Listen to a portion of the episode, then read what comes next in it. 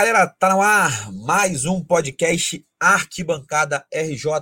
Hoje, episódio 101. Eu sou o João, dia 22 de maio de 2023.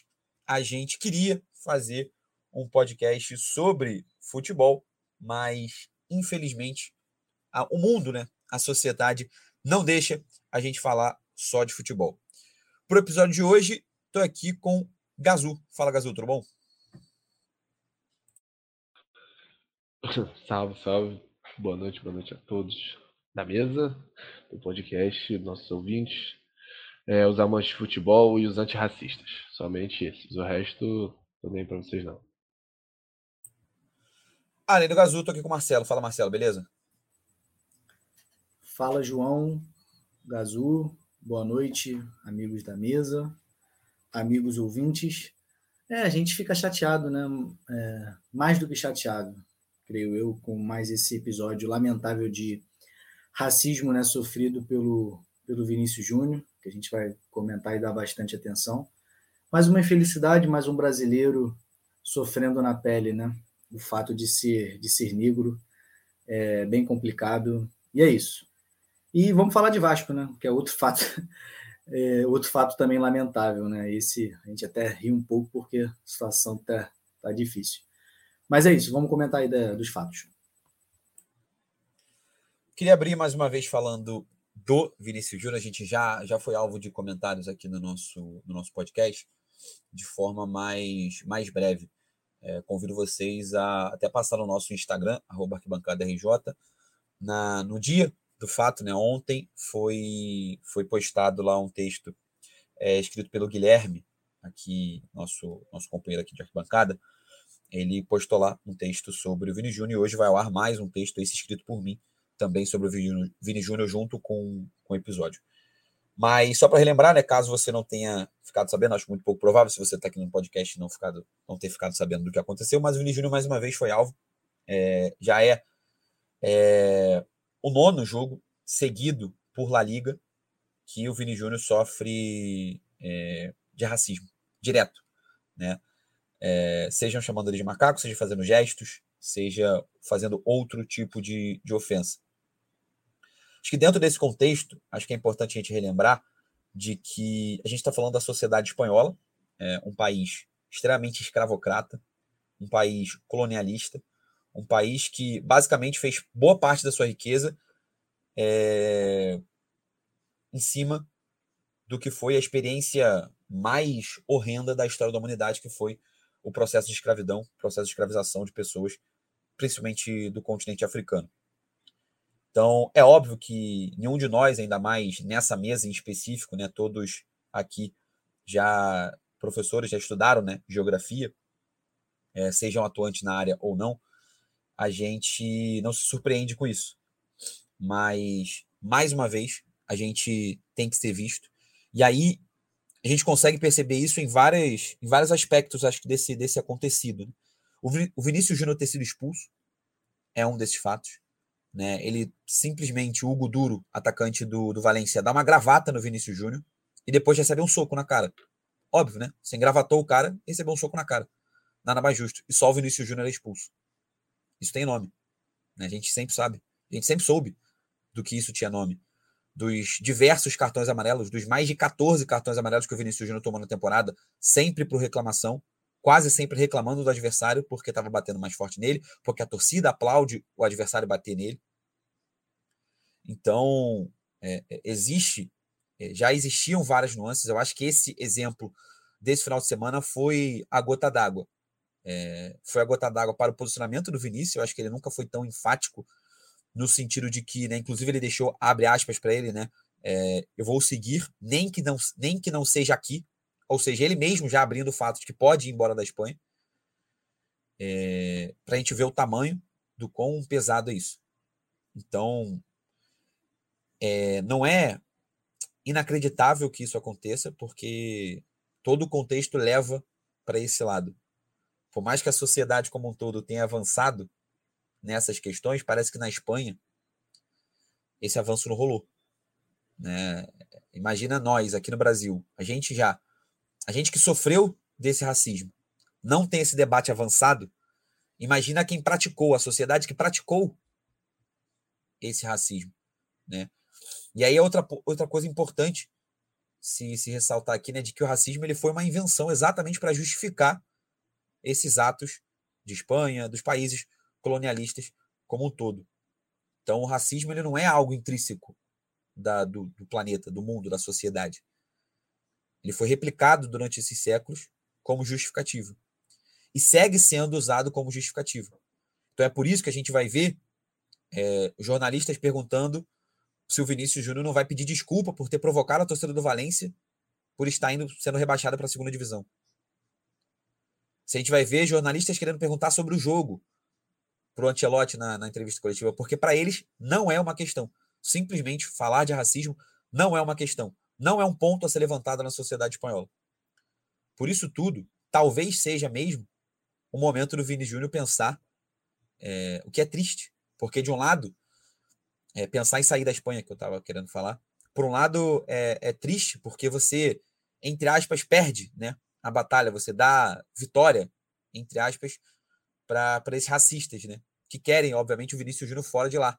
Mas, por outro lado, cara, é um ser humano, é, é um, uma, uma vida né, que está sendo, tá sendo colocada ali. É, essa luta que o Vinícius Júnior se coloca a lutar é muito foda. Ele, porra, é, é gênio por estar tá fazendo isso. É um cara que tenho certeza que ele vai ser lembrado não só pelos feitos dentro de campo, ele vai ser lembrado para sempre por conta disso. Muito mais do que qualquer torcedor que estava dentro do estádio. Mas eu tenho certeza que isso tem um preço. Né? É, por mais que o Vini tenha uma cabeça completamente fora do comum para continuar jogando, continuar jogando bola, apesar disso tudo, isso tem um preço. É... Eu não gostaria de pagar esse preço. Acho que o Vinícius com, acho não, tenho certeza que o Vinícius não quer pagar esse preço, não gosta de pagar esse preço. Pode ser que ele aceite pagar esse preço e siga na luta, mesmo dentro da Espanha. Mas enfim, acho que foi uma, é, enfim, foi um episódio que simbolizou talvez uma gota d'água em toda essa cadeia que já vinha acontecendo há bastante tempo na Espanha. Ô, João, posso dar minha palavra aqui como fanzaço do Vinícius, entendeu? Com certeza. O futebol, para mim, para quem não sabe, a instituição número um é o Clube de Regatas do Flamengo e a instituição número dois é Vinícius Júnior. Eu sou muito, muito fã desse cara. É... Acompanho os jogos do Real Madrid por causa dele, acompanho o Real Madrid por causa dele. Então, eu acho que se ele vier a sair é... por conta disso, não vai ser covardia nenhuma e nem derrota. Ele vai sair maior do que o Clube Real Madrid naquele momento, ele vai sair maior do que o Campeonato La Liga, ele vai sair maior do que o país Espanha, porque todos estão sendo injustos com ele, em não defendê-lo e não punir quem está cometendo esse tipo de crime. Então ele vai sair como maior do que todas essas entidades, sabe? E vai para o clube que, que ele decidir que vai ter uma, uma campanha vitoriosa também, mas e que seja em um país é, que ele não vai passar pelas mesmas coisas. Então eu não acho que ele vá, por exemplo, para um país, para um time italiano, nem um time francês, talvez um time inglês, porque isso pode ser um pouco menos comum lá, se bem que acontece também. Então... Na Inglaterra, ao menos, a punição. Né? Na Inglaterra, é, exato. É uma liga os últimos casos, moderna, os últimos casos de racismo, os últimos casos de racismo na Premier League foram é, punidos exemplarmente, com cadeia, com punição de com pagamento de multa, com banimento dos estádios, sem mimimi da, da, do porte dos clubes. Os clubes foram atrás. No último caso, uhum. a torcida do Crystal Palace, inclusive, quem denuncia um torcedor do Crystal Palace é o Zaha, jogador do Crystal Palace. Então, há pelo menos isso. Óbvio que a gente sabe que o racismo vai acontecer em outras sociedades. É, mas basta, cara, a gente vê, por exemplo, o que o Real Madrid fez na Champions League do ano passado. Real Madrid eliminou Chelsea, Real Madrid eliminou Liverpool, Real Madrid eliminou Manchester City e o Vinícius Júnior não sofreu um ataque racista em nenhum dos estádios. E olha que jogar em Anfield é porra, pesado pra caralho, porque toda, faz uma pressão do caramba a do Liverpool. Jogar Stanford Bridge a torcida do Chelsea faz uma pressão do caramba. E ele não sofreu nada. Zero. Basta ir jogar na Espanha. Então, quando a gente fala de problema tá assim na sociedade espanhola, e lá eles ficam se debatendo, né, os racistas lá, o Javier Tebas, o presidente da Liga, outros jornalistas com lá se tendo seus ataques de pelanca, é porque tá na cara deles. Eles só estão vendo que a gente está chamando eles pelo nome de que eles atendem, né? Que é de racista mesmo. Sim, com certeza. Mas assim, é, é, a gente tem que utilizar esse momento para engrandecer o rapaz, para dar mais apoio para ele como, como ídolo, porque é um dos líderes é, de, do futebol nesse momento pós-Neymar, né? É, então ele vai liderar a seleção, ele vai liderar a gente a vitórias, é, a gente como país, sabe? Porque se for voltar para o Brasil vai ser daqui a muitos, muitos anos, né? Então, é ele ser um jogador do Brasil agora, cara. Encarar assim, é. assim como eu vou encarar, por exemplo, o Hendrick, sabe? A galera tem que se juntar e defender o cara pela, pela bandeira que ele tá levantando, inicialmente. Entendeu? É, eu gostei. Você falou de um, de um ponto é, do Real Madrid, né? É, também é outra coisa impressionante, mas a gente, mas, de novo, não surpreende, né? O Real Madrid faz parte de todo o contexto espanhol que, é, apesar de estarmos falando do Real Madrid mais negro da história, né? A gente tem Alaba, Rudiger, Chouameni, Camavinga, é, Éder Militão, próprio Vini, Rodrigo, contratação do Hendrick. A gente ainda vê essa postura, né? Precisou de tanto tempo por Ancelotti ser enfático. Só, eu tô nem botando culpa. Enfático, é. Tô nem, não, é, eu não tô nem pedindo muito do Ancelotti. É só ser enfático na, na, na disputa, na, na luta, na, nas falas. Enfim, acho que poderia ser o mínimo para ser um ponto de partida para dali, né, se criar um movimento vindo do Real Madrid. É, eu acho que o Real Madrid, mais do que os outros clubes, por obviedade, é, tinha que fazer mais. Eu acho que assim como, por exemplo, a torcida do Flamengo pressionou bastante o clube nas redes sociais para que fosse lançada alguma nota, uma nota né, minimamente relevante,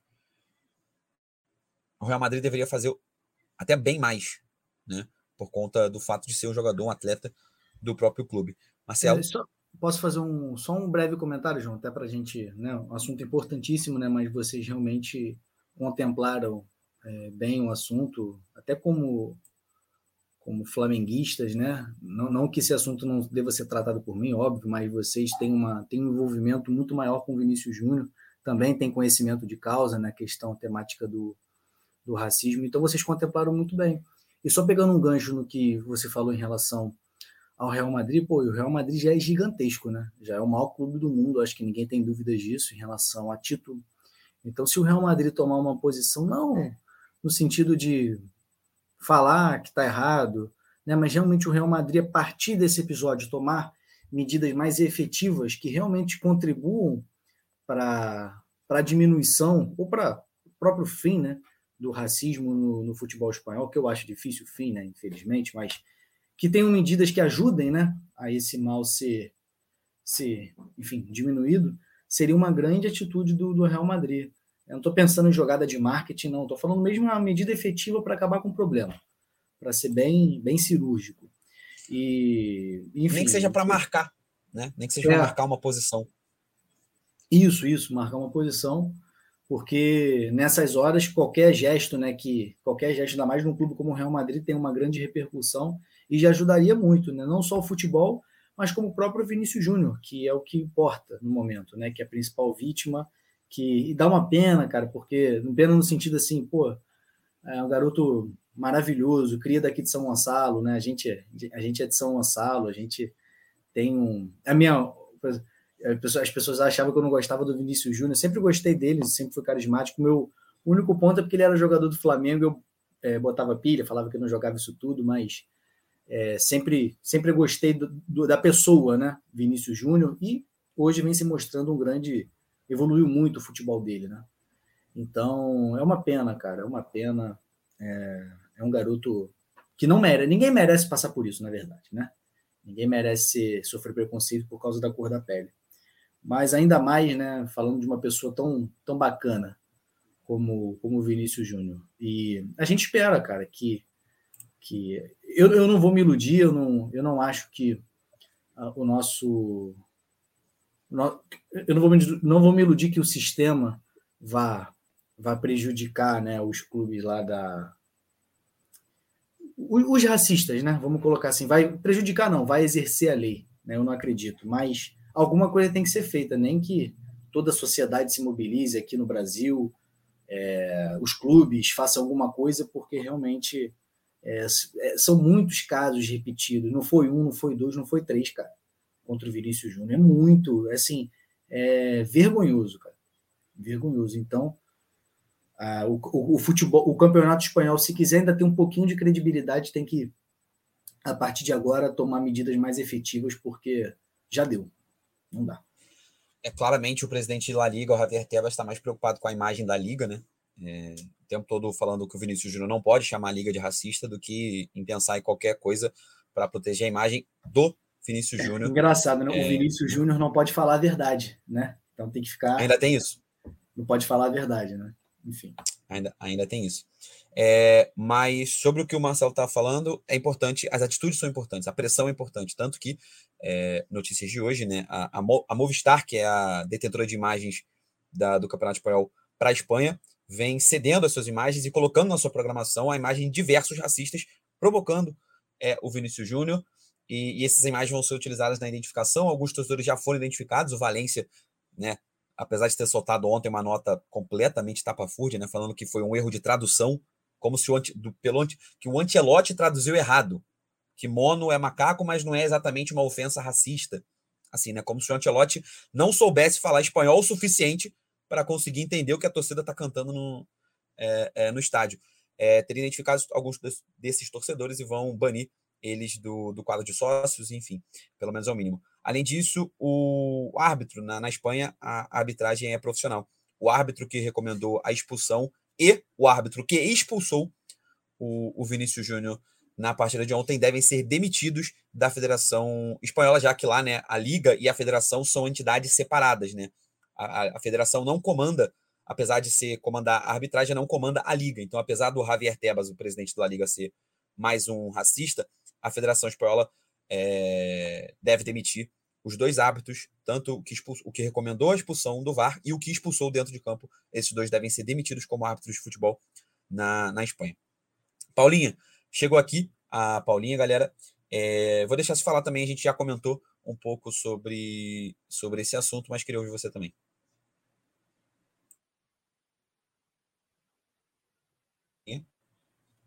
Deu algum BO aí no, no seu áudio. Não estamos te ouvindo. Tenta dar uma ajustada aí. Foi, saiu. Volta aí de novo. Tá ok? Agora foi. Agora vai. Fala aí. Fala, meus amigos, é, galera que tá ouvindo. É um tema muito chato, muito triste de a gente ver. as cenas estavam rodando aí. É, a gente fica triste pelo atleta, né? E fica triste pela pessoa Vinícius Júnior, que a gente vê pelas atitudes, parece ser um cara sensacional, um jogador mais reservado, mas a gente vê que ele tem ações sociais e tem é, debatido sobre o que aconteceu com o que vem acontecendo com ele, que não foi de ontem, que vem acontecendo sempre, ele vem jogando esse debate nas redes sociais dele. E a gente fica triste, né? Triste porque a gente gosta de falar do futebol do Vinícius Júnior. A gente não gosta de falar de quando acontece atos extremamente racistas com o atleta e com a pessoa. Então, é, a gente quer, a gente tem que se mobilizar para que tenha punições severas. Isso não só com a Liga, a gente também corta para o nosso.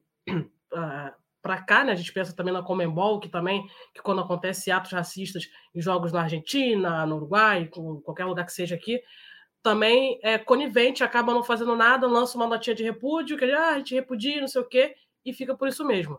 Então, acho que o exemplo que, que acontece lá, da gente pressionar a, a, Liga, também pressionar a, a Comebol, também conversar com a CBF também para que tenha, quando acontecer esse tipo de coisa, que venha aumentando ao longo dos anos aqui no Brasil, de casos de, de racismo, é, tanto na Série A, B, C ou D, também que tenha, que, que tenha punições severas, punições que realmente incomodem como perda de mando de campo, perda de pontos, é, eliminação de, da competição, e que também haja é, um pouco também de aprendizado. A gente também ter é, palestras e coisas do tipo para para que não aconteça mais, para que a gente só foque no futebol.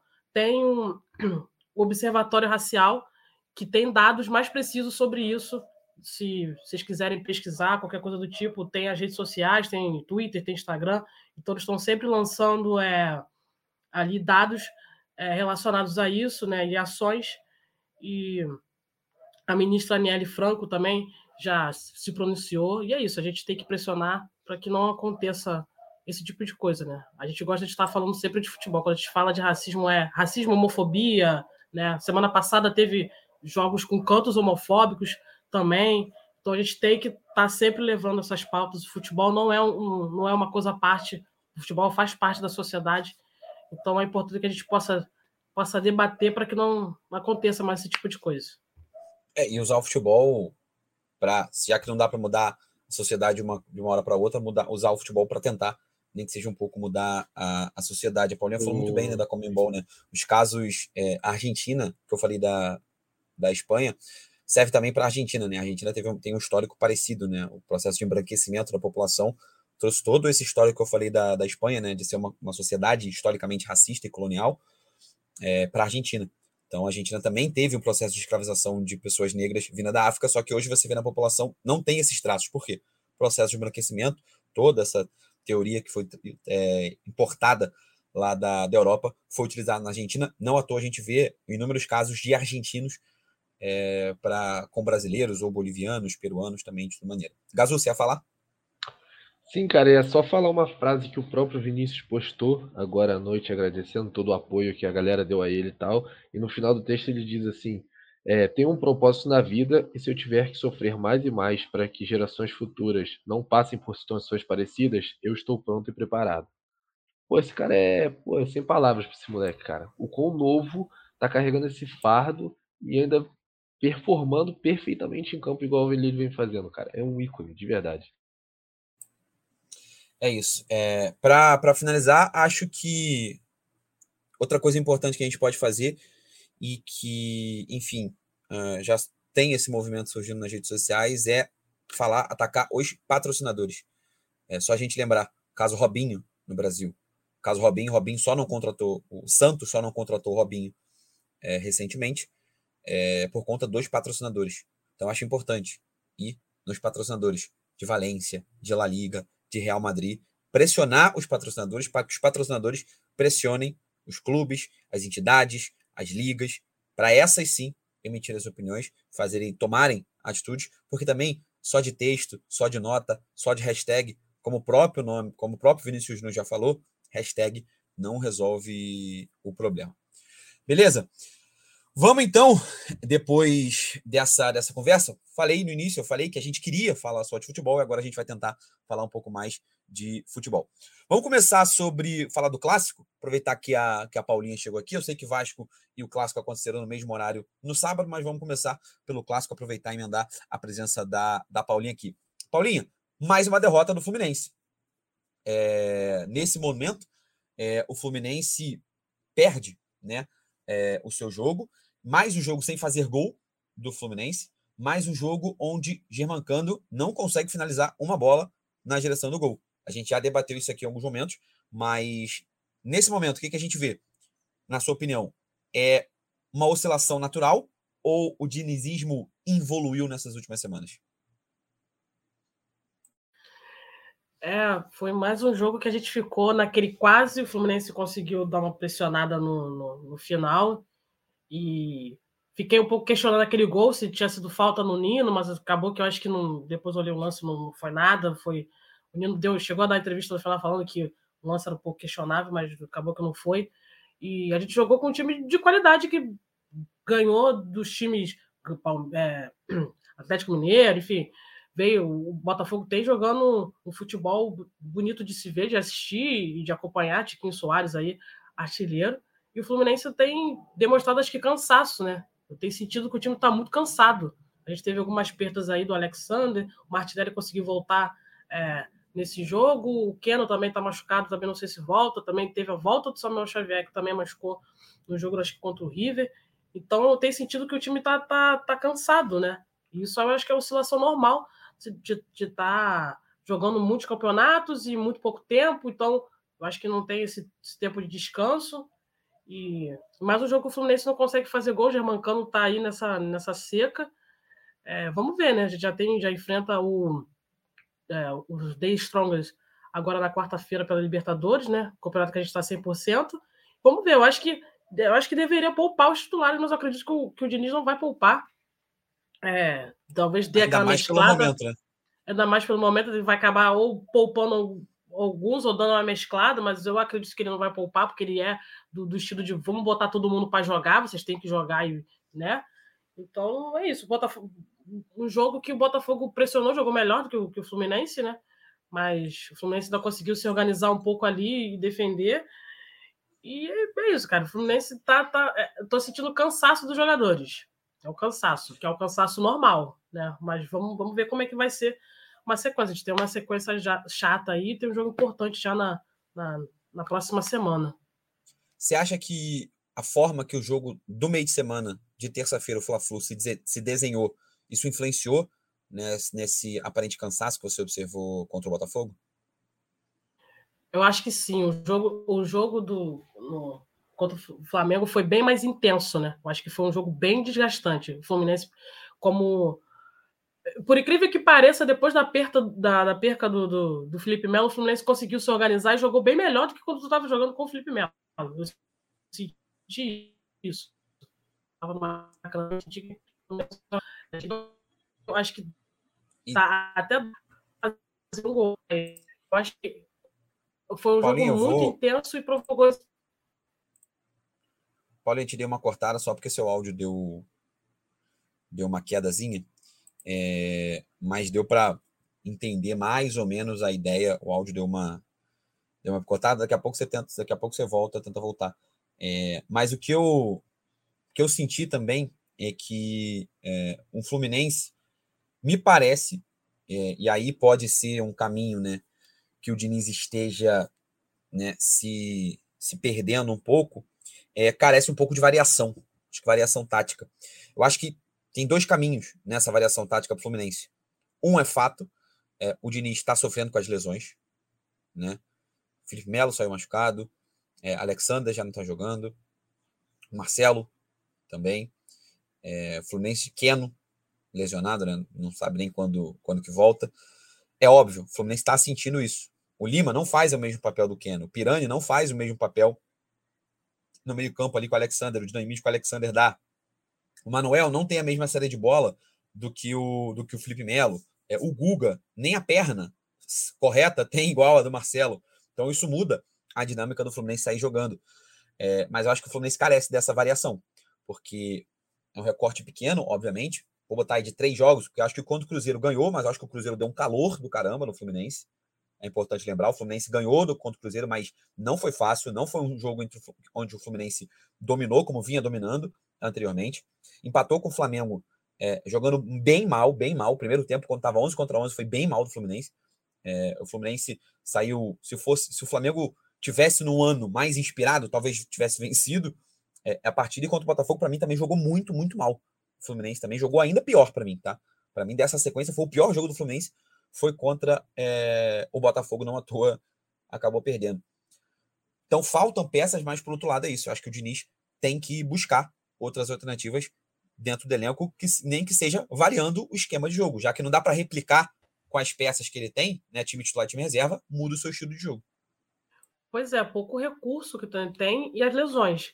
Eu acho que a gente não pode também achar que, como vi alguns, alguns torcedores falando, que ah, agora vai pô, brigar para não cair, ficar dando essa como terra arrasada, mas acho que é isso, é a fase, tá oscilando, e eu acho que é isso, a gente tá, tá, tá pecando com as lesões, cara, que são normais num time que vem pegando uma sequência intensa de jogos. Eu acho que é normal de acontecer isso, mas isso tem que variar, tem que o, o Diniz tem que rever esquema tático, é, já pensar na janela que vai abrir para ver se traz alguns reforços. Hoje já estava já, já li, não sei se é verdade, talvez a vinda do, do Paulinho, né? Acho que é o Paulinho, não, o Pedrinho do, do Atlético Mineiro, porque acho que ele, o contrato dele fecha até até junho, julho, né? Então, talvez o Fluminense possa trazer ele, ele é meio campo, né? Meio campo atacante, né? Novo, tem 25 ou 26, eu acho que ele tem. Então, já é pensar em trazer alguns reforços, porque é, é muito, é muito campeonato, é muito intenso. O Diniz quer botar na maior parte possível que os titulares joguem. Então, é, é pensar nisso. Não, não dá como ter arrasada, mas é ligar um alerta já é, ter um certo cuidado, né? tem um certo cuidado aí que a gente vai pegar uma sequência muito, muito forte né, de, de jogos. É, Paulinha, João, só fazer um breve comentário em relação ao Fluminense. Para mim, a minha opinião, eu, eu gosto de acompanhar o Fluminense, né? o Fluminense faz boas partidas, joga bem. É, o que eu tenho acompanhado é que o Fluminense cara está sofrendo muito com as lesões. É, sem o Alexander no meio que dá um dinamismo, sem o Keno com a profundidade, o Fluminense perde muito, né? É, é normal variar. Enfim, não, não conseguir manter a performance de, de, de, de sempre, né? Mas o Fluminense, ao meu ver, estava caminhando para o auge. Já ou se já estava no auge. Com as lesões, o Fluminense perde muito. Então, o Fluminense teve. Eu acho que o Fluminense não está nem na, com o time que estava jogando, não estava nem numa fase de oscilar. Estava numa fase de porrar todo mundo e é isso. Tipo o Flamengo em 2019, um, um determinado período, quando encaixou ali. Agora, a, as lesões interromperam. Não quer dizer que não vai voltar a jogar bem. O Fluminense vai jogar mal, não é isso. Mas é, comprometeu essa sequência. É, a sequência do Fluminense dos próximos jogos enfrenta o The Strongest na, na próxima, nessa semana, né, dia 25. É, às 19 horas, mais famosas como 7 horas da noite, lá no alto do morro, né, mais de 3 mil metros de altitude. Depois, no final de semana, enfrenta o Corinthians pelo Campeonato Brasileiro em São Paulo. Então, semana, jogos complicado. Sequência dura para o Fluminense, né? Dois clássicos seguidos. Jogo, jogo contra o Corinthians pressionado, deve ser um jogo de pressão a torcida do Itaquera, jogo na altitude, enfim. Fluminense passando por, uma, por um momento conturbado. Quando falar de Flamengo, volto a falar de Fluminense, porque, né, obviamente, o duelo de quartas de, de, de oitavas de final de Copa do Brasil não tem como não passar por aqui. Mas vamos falar de Botafogo, cara. Pelo outro lado, o outro lado do clássico, Botafogo, cara. Líder do Campeonato Brasileiro, mais uma vez, mais uma rodada como líder do Campeonato Brasileiro. Agora abrindo vantagem contra o Palmeiras, já que o Palmeiras empatou na, na rodada e com isso o Botafogo abriu mais dois pontos em relação ao, ao clube paulista. João, só um é, comentário, fala. sem te cortar. Se seu Ronaldo está feliz, eu estou feliz. Explica, João, para os nossos ouvintes, quem é seu Ronaldo? Ah, quem é ouvinte mais antigo sabe, né? Seu Ronaldo é meu pai. Meu pai, botafoguense fanático. O que me faz não odiar o Botafogo Futebol Regatas é ele. Né? Ele é o motivo de eu não odiar. De eu ir em jogos do Botafogo. Nem iria no jogo do Botafogo normalmente, porque eu gosto de futebol. Mas eu ia em jogos do Botafogo, em alguns jogos marcantes da história do Botafogo, eu estava presente, inclusive no acesso. No último jogo do Botafogo, sem ser SAF, eu estava lá. Botafogo e Operário, no Newton Santos estava lá. Ano passado fui também, Botafogo e Ceilândia. Acho que eu fui esse ano, ainda não fui em nenhum jogo do Botafogo, a não ser contra o Botafogo.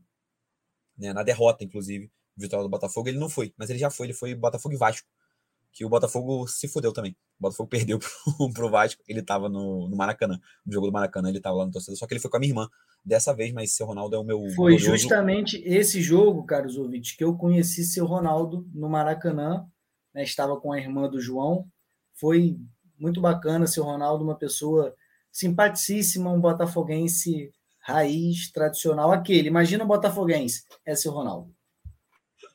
É isso. Dito isso, muito feliz, muito feliz pela liderança do, do time dele. É, o Botafogo, acho que se coloca de fato, né, é, como postulante ao título do Campeonato Brasileiro. A gente já chega numa quantidade ok de rodadas, já são sete rodadas do Campeonato Brasileiro. É óbvio, ainda estamos no início, muita coisa ainda pode mudar, mas a partir daqui, da sétima rodada, a figura da onde os times vão brigar já começa a se desenhar. Né? É a partir da décima rodada onde as situações não mudam muito. A gente vai ter uma exceção que sobe mais, uma exceção que desce mais, mas no geral é mais ou menos por isso. E o Botafogo vem conseguindo vitórias importantes. Venceu o Fluminense. Todo mundo colocava o Fluminense como postulante ao título. Né? Palmeiras, Fluminense, Galo, Flamengo, todo mundo colocava. Venceu o Flamengo, já venceu o Galo, já venceu o Fluminense. Esses três. Só não venceu o Palmeiras ainda, porque não jogou. Né? Então, óbvio, a derrota contra o Goiás ela é inesperada. Acho que pelo contexto que o Botafogo se colocou, em estar tá invicto, em tá estar 100% brasileiro, ela é. Tá? Mas é natural, o futebol brasileiro ele é muito, ele é muito é, é disputado, ele é muito parelho, né? Entre o mais fraco e o mais forte. A diferença não é, é, é gigantesca na bola jogada, no futebol que a gente vê. Então, na, então, acabou sendo natural e pode ser um ponto fora da curva. É, acho que o Botafogo vem se destacando pela regularidade. regularidade de algumas peças, regularidade no estilo de jogo, regularidade de saber o que fazer quando enfrenta adversários diferentes. Por mais que eu tenha um estilo de jogo é, é, é, de não ficar, de entregar a posse de bola do adversário, de, de conseguir sair em contra-ataque em velocidade pelas pontas, seja com, com o Luiz Henrique, seja com o Vitor Sá, independente de quem esteja jogando, é isso que o Botafogo consegue fazer, que eu acabei de comentar no Fluminense. O Botafogo consegue mudar as peças e manter o mesmo estilo de jogo. Por uma coisa que eu também já comentei na aula passada. Na, na aula. Aí, mania de professor aí. Sai, falha de professor vazou aqui. No episódio passado.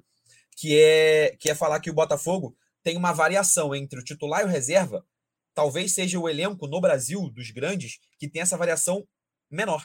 Então, o, o, titular pode não ser brilhante, mas o reserva é no mesmo nível ali. Então, quando eu troco as peças, eu consigo manter a intensidade sem mudar o estilo de jogo. Então, Vitor Sara, Luiz Henrique, a diferença é muito grande? Na prática, não, não é.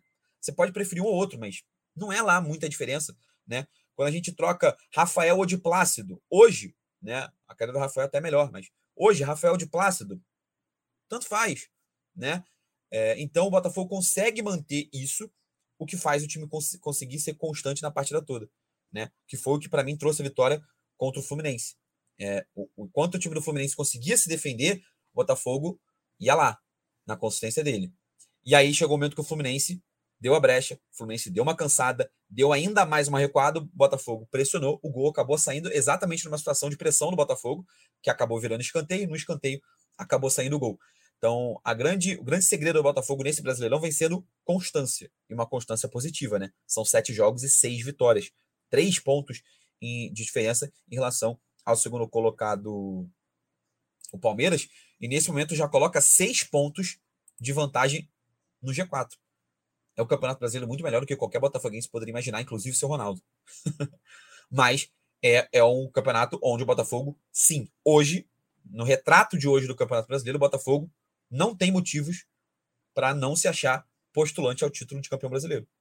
Não tem motivos, não há justificativa para se colocar Eu, eu acho que o Botafogo, hein, João, perdão, desculpa te interromper, mas só para contribuir rapidinho, eu acho que eu, eu acho tranquilamente o Botafogo favorito a ser campeão brasileiro.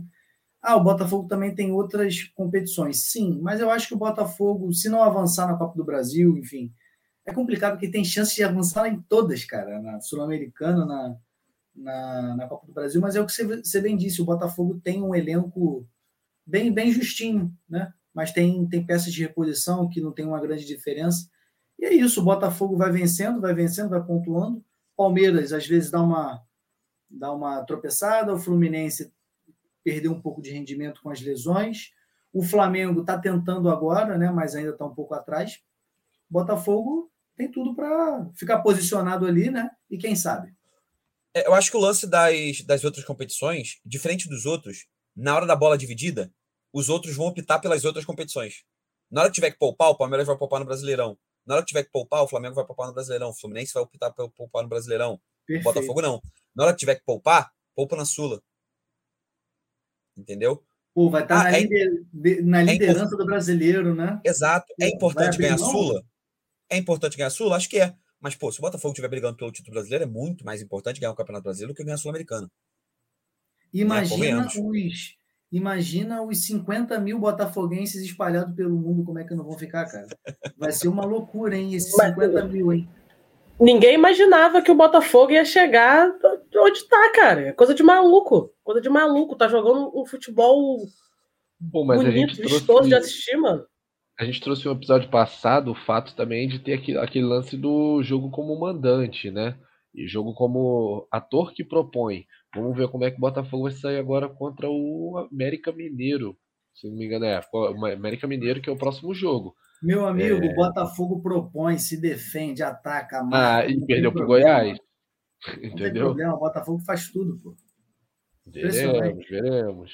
Eu quero ver seu Ronaldo sorrindo. Minha meta para esse final de ano. E acabou. Não, mas eu, é, eu entendo o Gazul, mas eu acho, cara, que o Botafogo já se provou em cenários adversos, inclusive nesse Campeonato Brasileiro. Né? O Botafogo jogou contra times que propõem, jogou contra, ganhou, teve vitória, óbvio, perdeu para o Goiás. Mas, inclusive, na derrota contra o, o, Atlético Paranaense, pela Copa do Brasil, é, o Botafogo jogou bem. É, eu acho que foi muito mais mérito do Atlético Paranaense do que só demérito do Botafogo, a virada do Atlético Paranaense. Então, acho que dentro de um contexto, eu acho que o Botafogo é isso. Até agora, é o que eu falei, não demonstrou motivos para não ser considerado como, como um postulante ao título. Ainda acho que é o favorito? Não, ainda acho que o Palmeiras é favorito, porque acho que quando o Palmeiras engrenar, ele embala e atropela.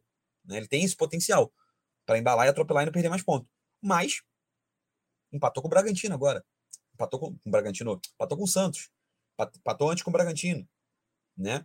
Então, se continuar dando, dando bobeirinha assim, e o Botafogo ir ganhando um joguinho ali, um joguinho aqui, um joguinho ali, é isso. Uma hora é, o campeonato sai de sete rodadas e vai para 30. Se tiver nessa situação, o Botafogo pode se aproveitar e acabar com, com o título. Mas você já ouviu é... falar em Léo Trepa? Vamos falar dele vai, depois. Vai não, não interrompa a ordem deste programa, tá? Apesar de ser apresentado por mim, não, ele não é uma zona. Mas por que trepa-trepa? Ele gosta de fazer saliência? Não, naquele vídeo que ele tá no baile, é, a música que tá tocando é o trepa-trepa. Ah, tá, entendi. por isso, Todo mundo, ele, ele faz gol trepa-trepa, só que é como é coisa do Flamengo. Mas deve gostar também, né? É, não, mas, não ah, é, é talvez goste, sim, talvez sim. goste. É coisa do Flamengo, tipo assim, ah, não vou ficar perguntando coisa que envolve o Flamengo. Mas agora, toda hora, ele tá fazendo gol direto, trepa-trepa, trepa-trepa. Eu falei assim, ué, porra, trepa-trepa é essa? Eu achava que era saliência. Achava não, que era mais saliência. Achava, por isso que eu tô perguntando. Nunca, Nunca quer imaginar coisa de, coisa de música. Pô. É por, causa, por, causa, é por causa da música, quando ele tava no baile. Em outra época de Flamengo. É, dito isso, para a gente fechar Botafogo, próximo jogo, também no dia 25, Copa Sul-Americana, Botafogo e União César Valerro. Jogo fora de casa, Botafogo enfrenta o time peruano, Botafogo buscando a classificação, buscando a liderança né, desse grupo. Lembrando Vai que esse jogo, João? Poupa, a princípio, a princípio, não. A princípio, o Botafogo vai com o time titular exatamente porque é buscar a liderança desse grupo, porque só o líder classifica direto, né? O líder classifica direto. O segundo lugar joga uma repescagem contra o terceiro lugar, contra os terceiros lugares que vem da Libertadores. Então, o Botafogo quer impedir um jogo, jogar um jogo a mais.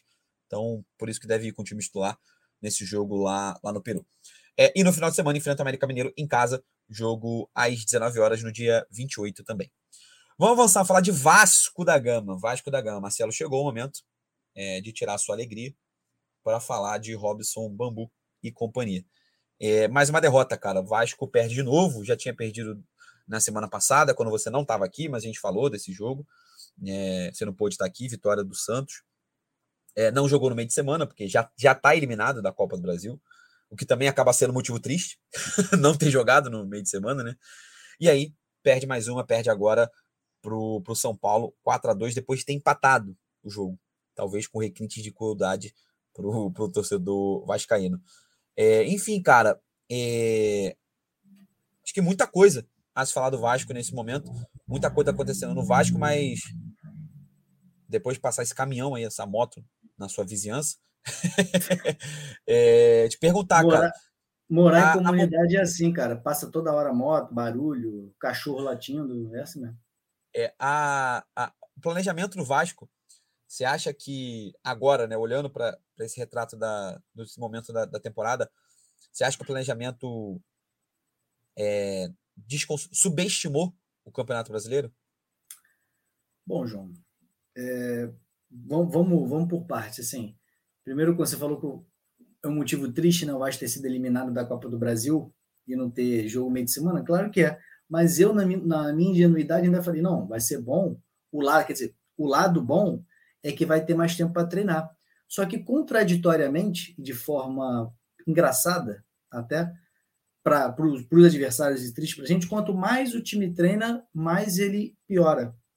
Entendeu? É uma coisa impressionante. Então, quanto menos eu acho que o Vasco treina, menos chances ele tem de fazer caquinha. Né? E, enfim. Cara, é, é, é complicado. Eu, antes de responder a sua. Não, já vou responder logo a sua pergunta.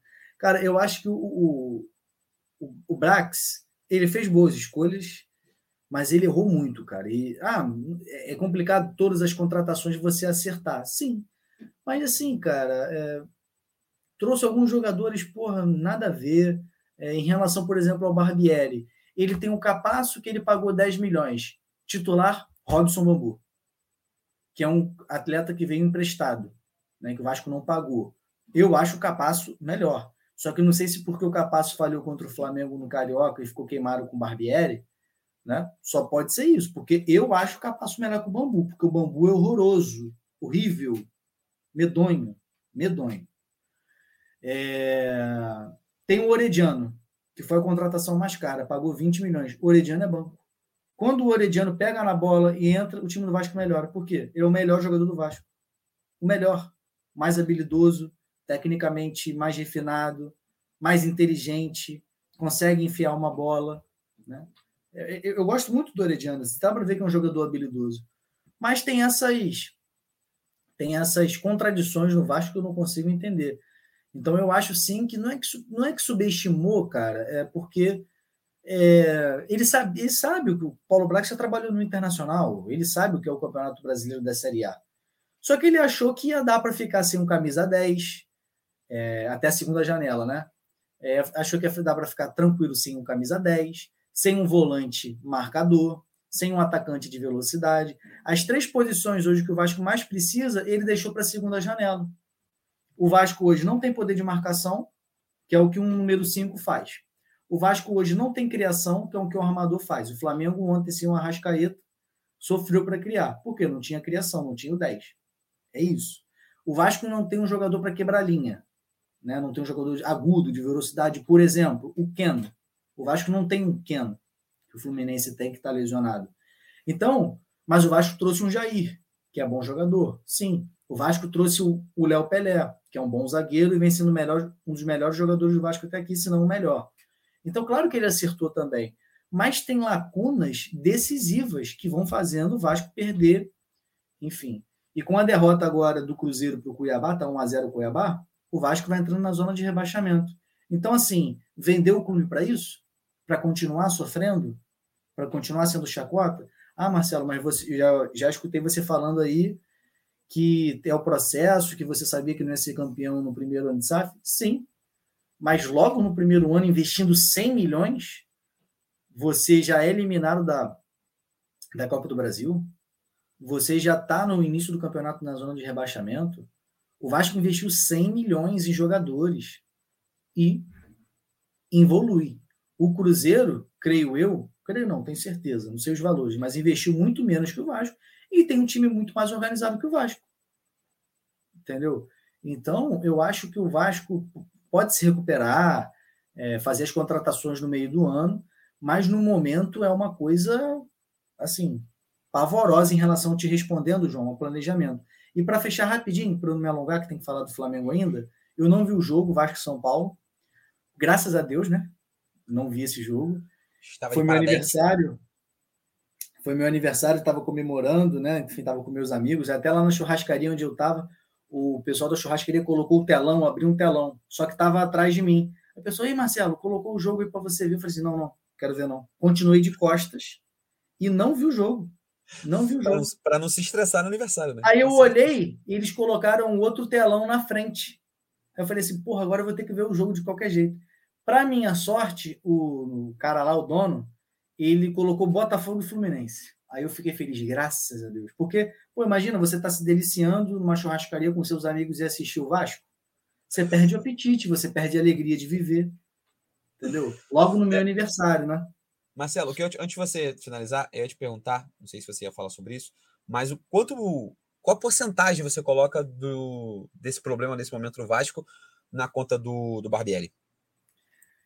Olha, cara, uma, eu não vou saber de precisar a porcentagem, né? Mas uma porcentagem bem alta, cara, porque ele tem contradições, ele tem escolhas muito visivelmente equivocadas e muda o time do nada, aparentemente perdido. Claro que a gente, né, ele vai buscar acertar, ele viu que não deu certo, ele vai tentar mudar.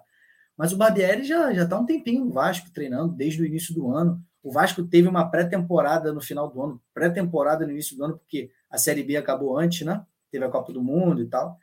Enfim, o Vasco piora, pô. O Vasco não evolui, então é, eu acho que ele tem, ele insiste com o modelo de jogo de colocar o 4-3-3, né? Ele não muda, não tem variação tática.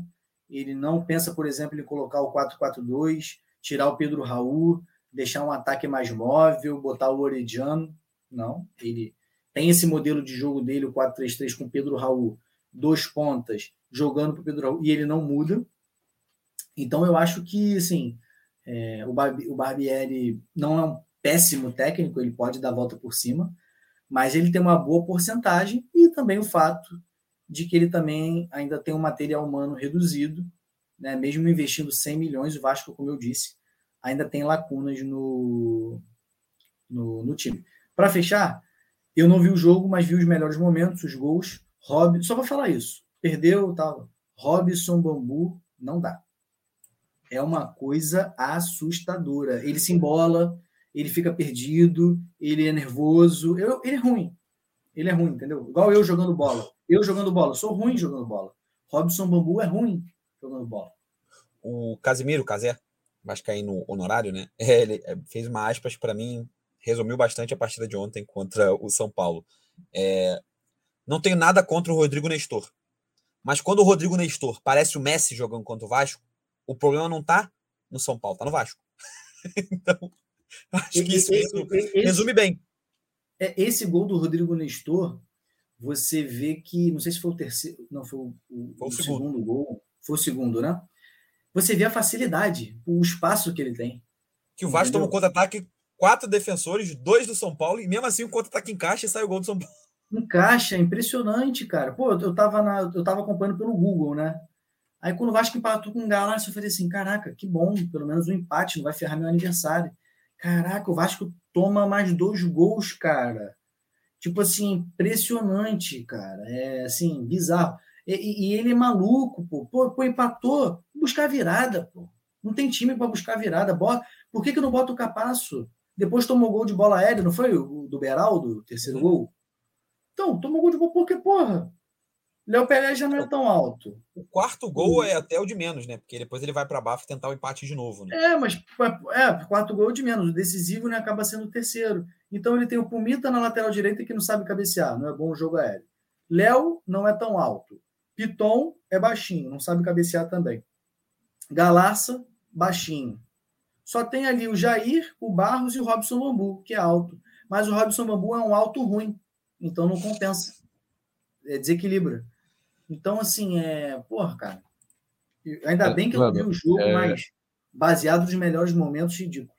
É bom demais que o nome Robson Bambu é um nome de jogador horrível mesmo, né, cara? Tipo, o nome já traz essa energia, né, de jogador ruim.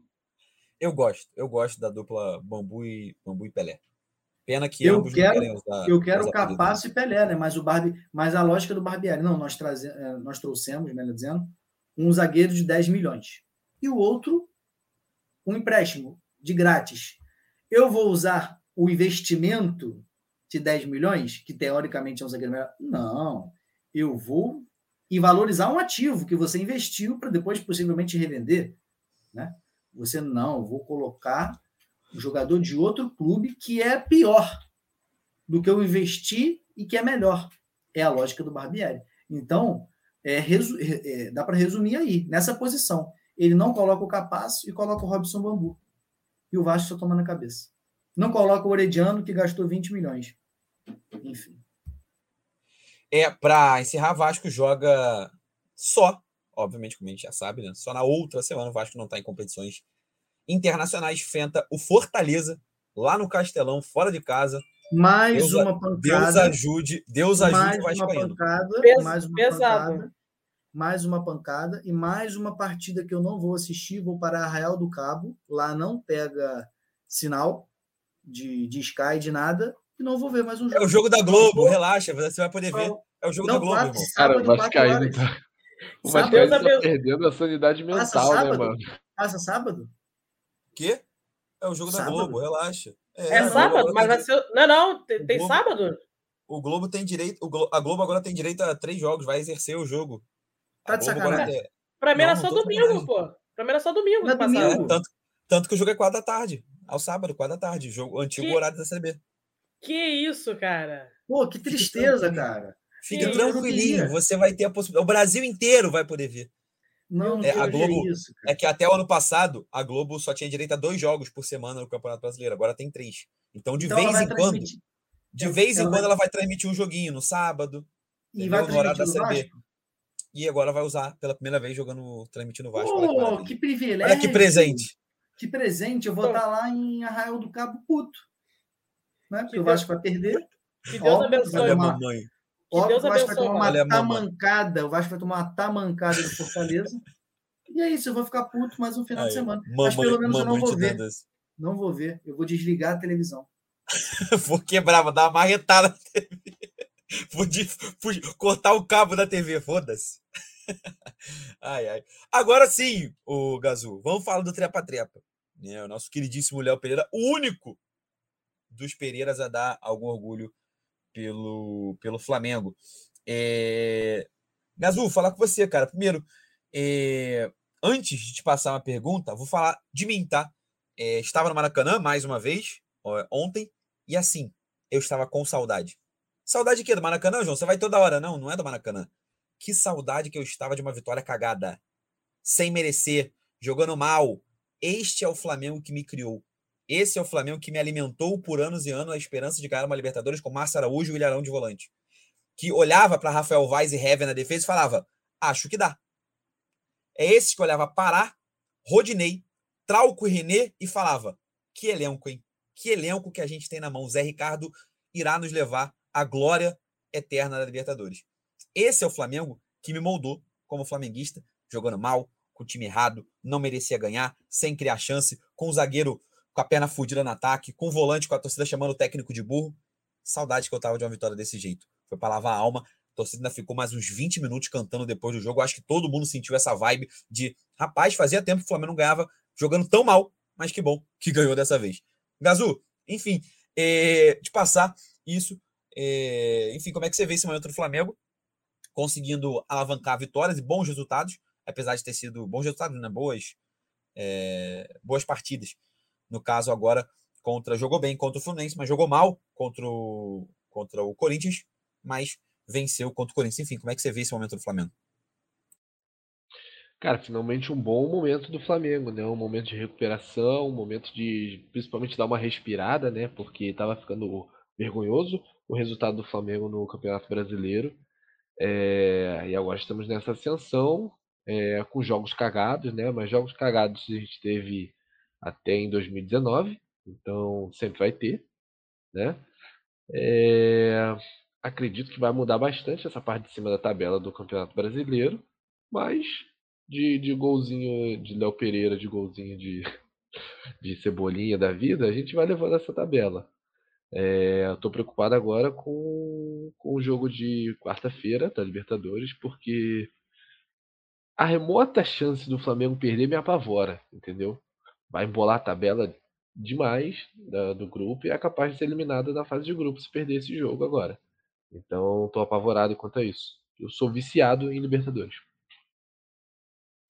É, eu acho, assim, é, pouquíssima chance. Acho que o Flamengo é muito mais time do que o, o Nublense. Mas falando do momento do Flamengo, cara. É... O Flamengo era muito mais time que o Maringá também, né? Mas era em Maringá, né? A gente tem um outro ah, momento ainda. Entendi, depois é, saindo, claro. era, depois saindo, era depois saindo de Vitor Pereira, tanto que o Flamengo demonstrou a força que tinha, metendo oito no, no Maringá. É, enfim, acho que era outro momento. Era que saudade, alma. Do, que saudade do menino Vitor Pereira, hein? Esse homem era minha alegria. Esse homem. Eu imagino, imagina, imagina a resenha de corredor dos jogadores do Corinthians e do Flamengo para falar mal do Vitor Pereira. É, porque quando ele saiu, o Roger Guedes falou mal, né? Ontem o Fabrício Bruno falou mal de novo depois do Vitor Pereira. É, imagina, acho que a vantagem dos jogadores de Flamengo e Corinthians era abrir uma cerveja, fazer um churrasco e só ficar falando mal do cara. Curiosidade, Fabrício Bruno falou o que ontem desse, desse, desse gênero? Ah, ele falou que, né, o Fabrício Bruno, foi Fabrício Bruno, agora não, acho que foi o Fabrício Bruno mesmo, falando que no início do ano era muito menos intensidade, era um estilo de jogo que não favorecia o Flamengo, é, enfim, né? É, não, não citou nomes, mas, né, para para bom entendedor, meia palavra basta, né?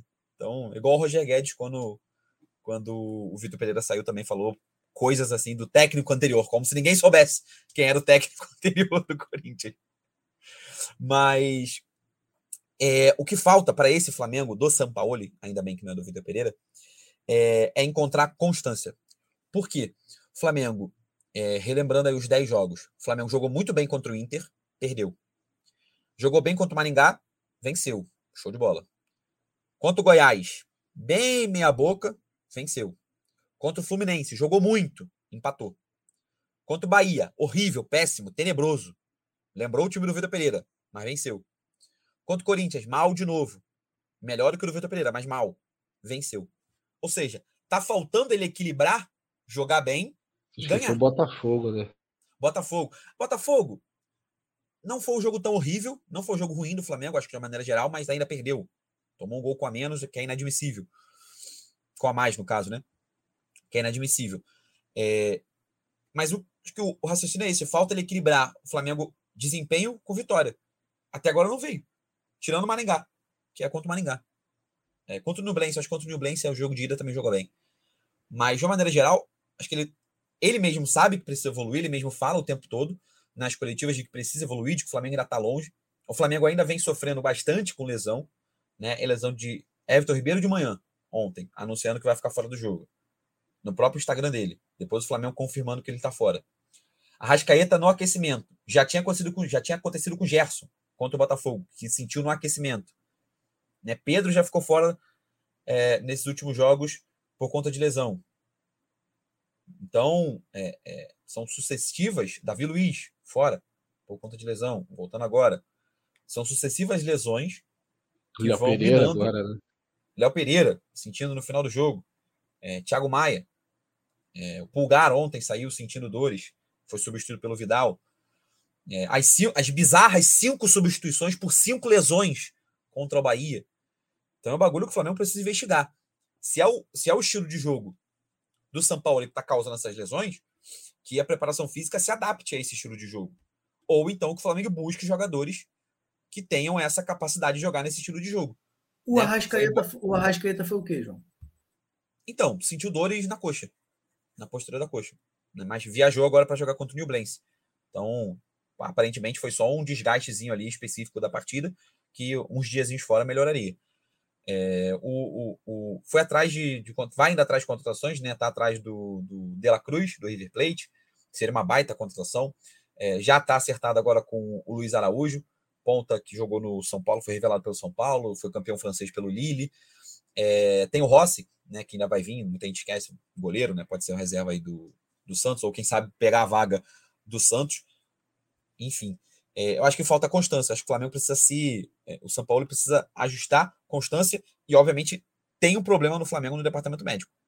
É, eu não sou, não sou médico para saber qual é esse problema, então não tem como eu dar pitaco na solução, mas é nítido que há um problema. É, o nível de, de, desgaste físico e de lesões de jogadores ele é muito mais alto do que a média dos outros clubes, do que a média até do que o próprio Flamengo anteriormente. Então isso precisa ser visto, precisa ser resolvido pela diretoria, que pouco faz pelo Flamengo, né? É, aí, show de bola. A competência do, da diretoria do Flamengo é gigantesca, o... mas precisa ser feita alguma coisa. Fala, Gazu. Fala-se também agora na internet, né? Ventila-se o nome de Alan, ou Alan, não sei como pronunciam, do Atlético Mineiro no Flamengo também. Diz que São Paulo ele teria aprovado o nome do Alan para contratação. É, ex-Fluminense, né? Seria um bom. Seria um bom. Mais é, um ex a regra, né? seguir a regra. Ele, ele, ele, ele, é garoto, ele é garoto Tirem ou. Não, ele não, né? tava. Ele só, ele, jogou... ele só jogou aqui, ele tava jogando no ah, time. Tá. Não, não lembro se era na. Não sei se era Galatasaray. Eu não lembro direito do time, aí ele tava lá. E aí uhum. tava meio mal, em coisa de depressão, ele chegou a comentar na época e veio pro Fluminense, ficou bem e aí foi pro Atlético Mineiro. Entendi. É, só dá certo quando é moleque de Xerém. Aí, aí a gente consegue Gerson, Pedro. Tirando isso, só passou pelo Fluminense. Geralmente não dá muito bom, não. Mas quando é moleque de Xerém, rapaz, aí, aí é levantar a taça no Mengão. Ai, ai. É, Gazu, quer finalizar mais alguma coisa? Não, não, acho que basicamente é isso. Orgulhoso aí do Flamengo. Vamos continuar essa maré boa de resultados aí. A gente tem que no Blense agora quarta-feira e depois tem o Cruzeiro em casa, que eu boto no mesmo nível aí de dificuldade do jogo contra o Corinthians. Acho que vai ser bem parelho nesse sentido. Ou seja, dá para ganhar, esperamos que não por gol cagada, né? Mas sim por dominância. Então, Mais uma vez vamos, estarei. Vamos lá. Obrigado, obrigado. Vez. Você é um, um bom. Um bom é, como é que é o posto de pé, pé frio, gente? Pé quente, né? Pé quente, né? É, é isso. Essa foi foda, hein? Pô, essa foi bom pra caralho. Qual é oposto de pé frio foi foda. É, mas estarei novamente, ingresso comprado para Flamengo e Cruzeiro. Já tem meu ingresso comprado para Flamengo e Fluminense também. É, o jogo da volta da, da Copa do Brasil. Espero que um jogo marcante.